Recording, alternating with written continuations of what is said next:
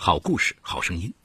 听众朋友，大家好，我是梁辉，欢迎收听梁辉说法。今天我要给大家讲这么个故事，叫“私人定制孩子未来”。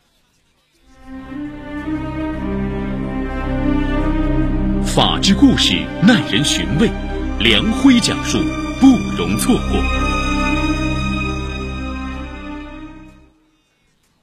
今年四十岁的王德才。老家在黑龙江绥化市庆安县平安镇，在庆安技术学校毕业后，在一个粮库工作了三年，并且与比他大两岁的陈秀玲相识恋爱，第二年结婚。从粮库下岗后，他外出从事装饰装修业。一九九八年，儿子王志出生，他三代单传，自然是喜出望外，视儿子为掌上明珠，百般疼爱。发誓要让儿子出人头地。二零零六年初，王德才拿出几年的积蓄，将全家人的户口从黑龙江迁到美丽的大连，妻子也找了份工作。多年在外打拼和办理户口的经历，让他得出一个结论：中国是个人情社会，要成功，需有贵人相助。王德才每天起早贪黑，拼命挣钱。生意做的也算是顺风顺水，没几年，他在大连购房购车，还拥有了一家专门从事灯箱、而异地广告设计安装的装饰装修公司，有了固定客户。他闲暇的时间多了起来，常在楼下的小卖店里喝啤酒、打扑克。这一来二去啊，就结识了同在小区内居住的邻居李应全。李应全是大连。旅顺口区曲棍球训练基地的一名教练。一次，两个人谈到各自的家庭，听说王德才的儿子学习不好，李应全当即表示，现在他们正在招收曲棍球队员，可以让孩子到他这儿来练习曲棍球，保证可以让他孩子将来能够入选辽宁省队和国家队。王德才顿时来了精神，儿子的学习成绩一直不理想。却也有一个强项，他家兄弟姐妹都喜欢体育运动，经常参加镇里和县里的中长跑等田径项目。儿子呢，也秉承了家族喜好运动的基因，从小就很喜欢体育。几天后，王德才随李应全来到位于旅顺口区的大连市曲棍球训练基地。一旁的李应全介绍，辽宁曲棍球一直发展的非常好。无论男队还是女队，都多次在国内国际大赛中夺冠，已构成国家队的绝对主力。现在大连已是曲棍球国家运动员训练基地。王德才当即表示要把儿子送来，跟随李应全学习曲棍球。二零零七年五月，在李应全的帮助下，王志如愿以偿成为大连市曲棍球队的一名队员。孩子将来练得怎么样，关键在教练。为了让李应全在平时的训练中多照顾些儿子，将来能打上比赛，王德才拼命拉近两人的关系。据王德才说，李应全一般周末才从旅顺训练基地回家，他请李应全喝酒、打麻将、洗桑拿，两家人也常常互相走动，一起吃饭，话题呢也大多跟孩子和曲棍球有关。李应全在酒桌上谈体育圈内的潜规则。有意无意的提到，其他练曲棍球的孩子家长给了他多少多少钱，进省队和国家队需要多少多少钱。闯荡社会多年的王德才夫妻俩自然听出了他的弦外之音。二零零七年十月，在一次吃饭当中，林应全提到近期要带孩子去广东冬训，要王德才准备一下。心领神会的王德才看了一眼妻子陈秀玲，马上说。教练在外带孩子训练不容易，希望李应全能多照顾点孩子。李应全满口答应。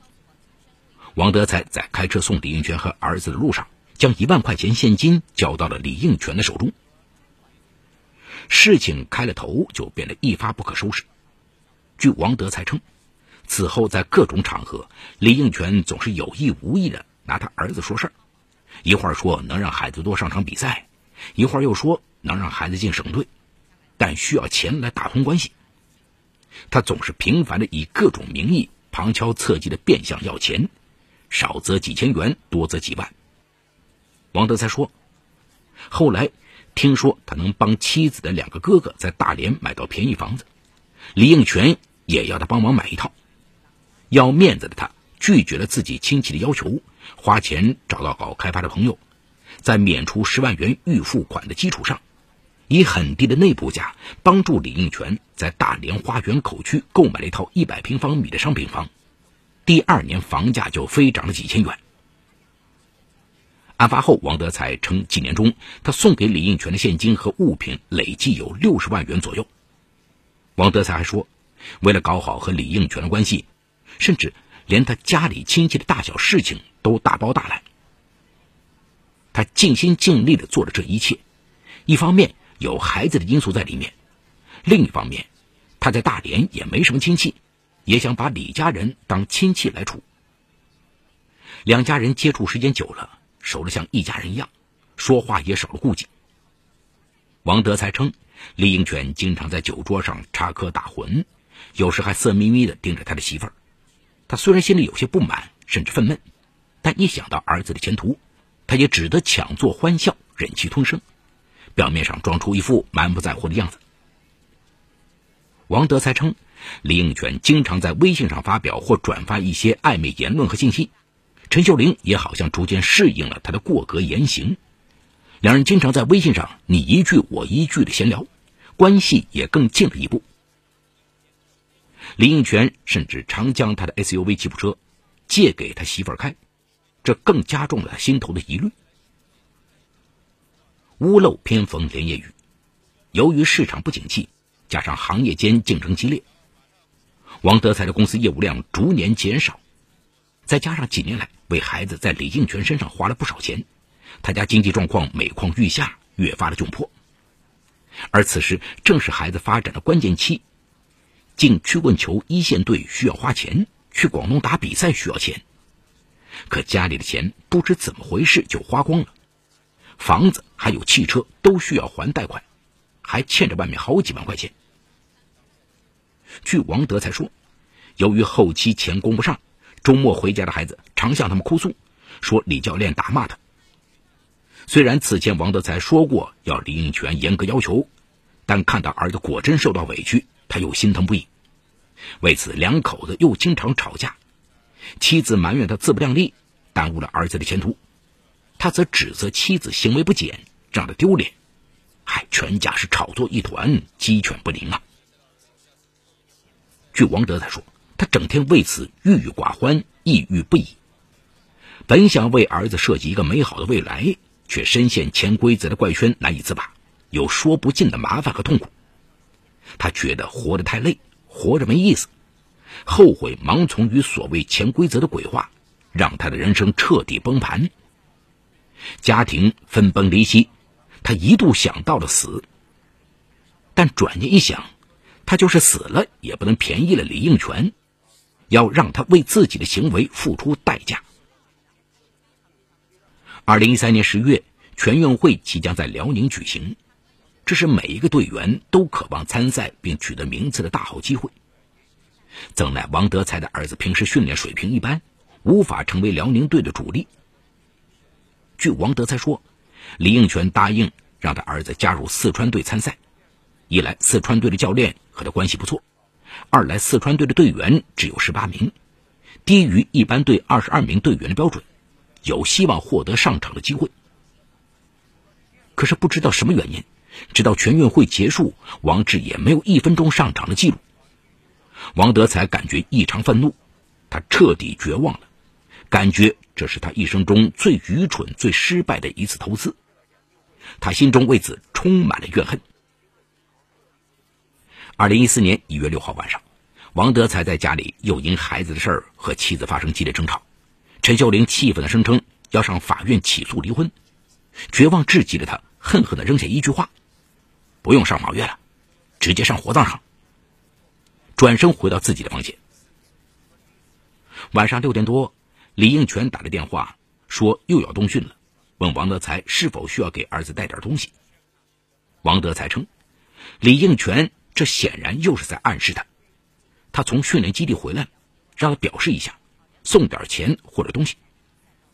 他强压住怒火，随口敷衍了一句：“等会儿带点洗面奶过去吧。”转身就去睡觉，却怎么也睡不着。他决定今晚再见李应泉一面，要解开心中的疑团。另一方面，也对两人关系做个了结。案发后，据王德才向警方交代，当晚十点左右，他给李应泉回了个电话，说要请他喝酒。两人如约到大连市沙河口区新海街的阿奇菜馆。到了之后，就开始喝酒。席间，李应泉对王德才说：“姐姐家出了点事儿，让王德才借他二十万。”王德才的头瞬间就要炸开，这笔钱的数字太大了。他说：“今年生意不好，没有这么多钱。”李应泉说：“他儿子现在是进省队的关键时期，他可以帮王德才疏通关系，让他儿子以后有更好的发展。”两人就一直喝酒谈论这个事情，直到凌晨一点左右，饭店要打烊，李应全还是以帮助王德才的儿子为由向他借二十万。王德才怕要不给这二十万，他回去之后会对儿子不好，而且会影响儿子以后的发展。以前王德才已在他身上花了很多钱，他就想以这个再跟李应全好好唠唠，让他尽量对儿子好点。别因为这次没给了这笔钱，就影响到他儿子的前途。出了饭店后，李应泉说今晚不回家了，王德才就说一起去洗澡。李应泉说别去洗澡了，出去开个房间唠会儿嗑就行了。于是两人就又打车去了水源华商务酒店。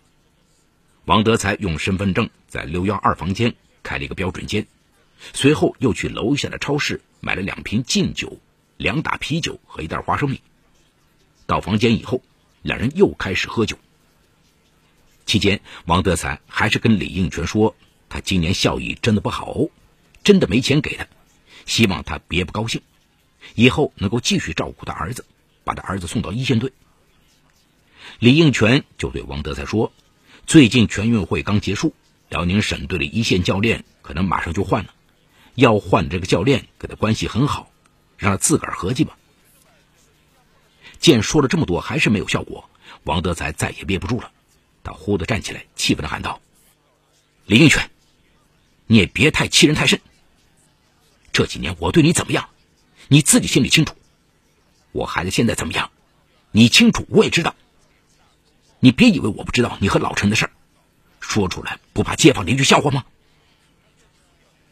王德才说出这番话，原本是想咋呼一下，看看李应泉和他妻子到底有没有事儿。他多希望李应泉能反唇相讥，矢口否认。但李应泉抬头看了他一眼，眼里流露出一种恐慌，然后坐在那里，再也没有说话。王德才彻底绝望了，这也成了压垮他的最后一根稻草。此后，两个人都各自躺在床上，没了声息。李应泉很快就睡着了，王德才却睡意全无，在床上辗转反侧，而且是越想越愤怒。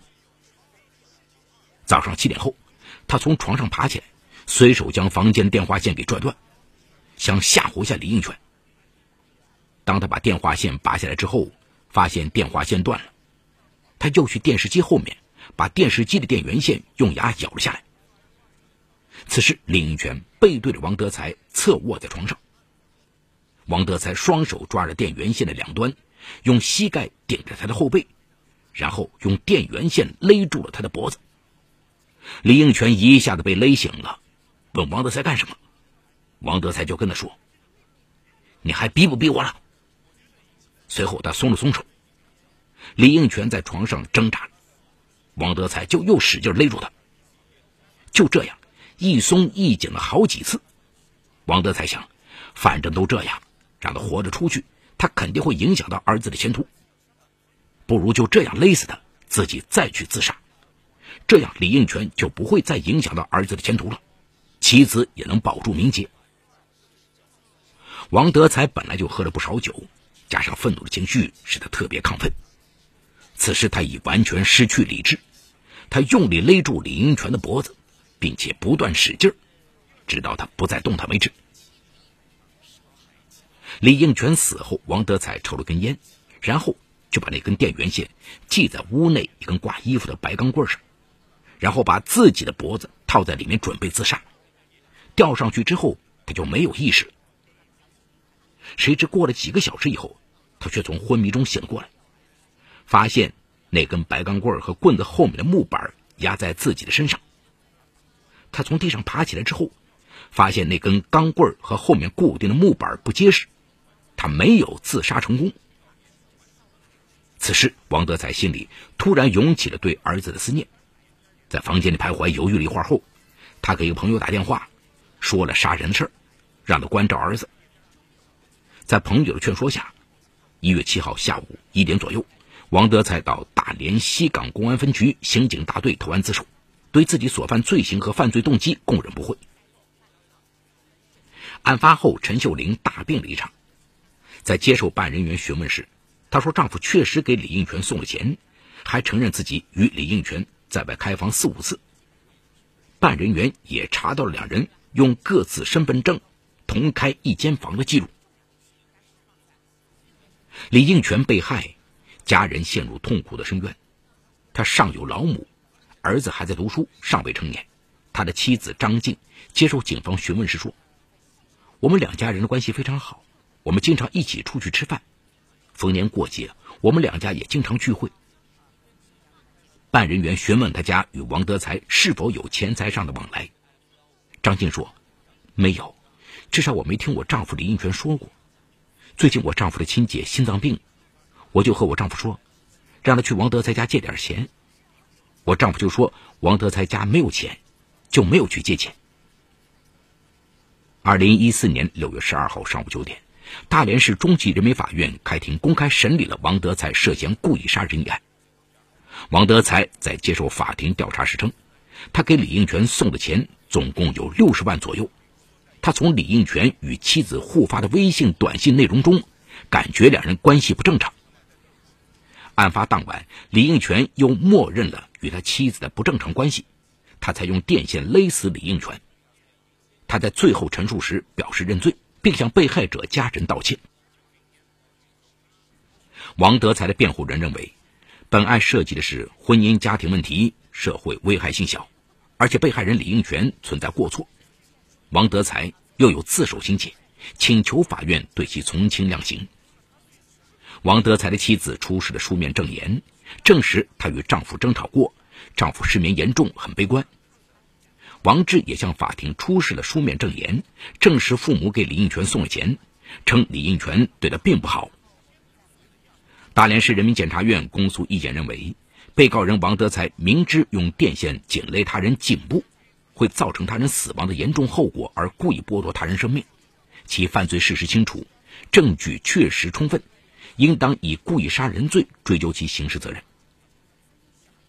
原告代理人在附带民事赔偿诉讼中提出了七十八点八万多元的赔偿要求，认为即使被害人与王德才的妻子有不正当关系，与他杀人也不存在必然的法律关系，被告应当赔偿给被害人家属带来的损失和伤害。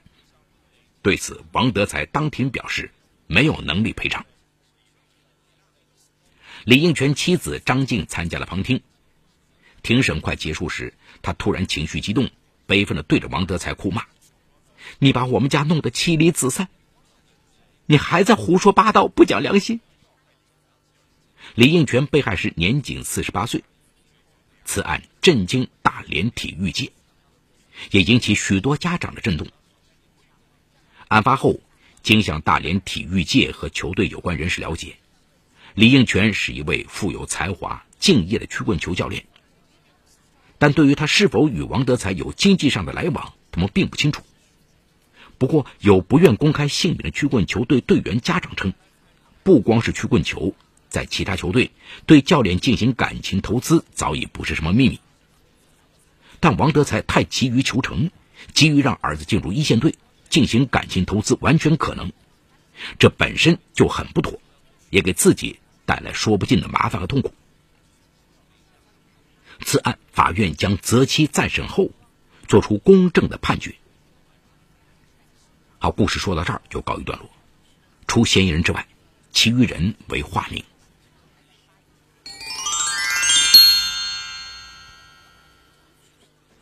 哎，王德才家庭的悲剧啊，在给为孩子未来私人定制的家长们敲响警钟。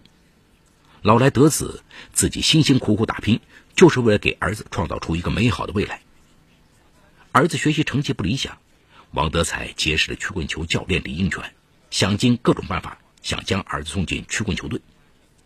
为了让孩子得到教练的关照，王德才不断的满足李应全提出的钱财要求。由于王德才对潜规则的默许，对送礼文化的理解，导致李应全的胃口越来越大，不断提出各种要求。如果王德才能早点看清这一切，不去适应潜规则，倾其所有去讨好李应全，而是正视自己儿子的才能，让儿子可以凭自己的能力做自己可以做的事，而不是一味的用金钱送进他原本不适合的曲棍球队。就算王德才的儿子加入省队，也并不能代表儿子的人生就是成功快乐的。可惜，当王德才看清时，儿子的前途已经被自己的定制弄得希望渺茫，甚至妻子已经背着他成为了李应全的情人。当他发现自己多年来想尽办法经营的一切都不复存在了，怒气汹汹的王德才失去理智，用电源线将李英全勒死。一气之下，他毁掉了两个家庭。这一个悲剧啊，不得不引起我们的反思。现在很多家长为把孩子塑造成自己设计好的样子。不惜花重金为孩子私人定制未来，不惜迎合潜规则的不良风气倾其所有。事实上，这样的不良风气是对孩子教育最大的伤害。父母应该告诉孩子正确的价值观，要凭自己的努力去创造自己想要的未来，而不是父母为他们私人定制的将来。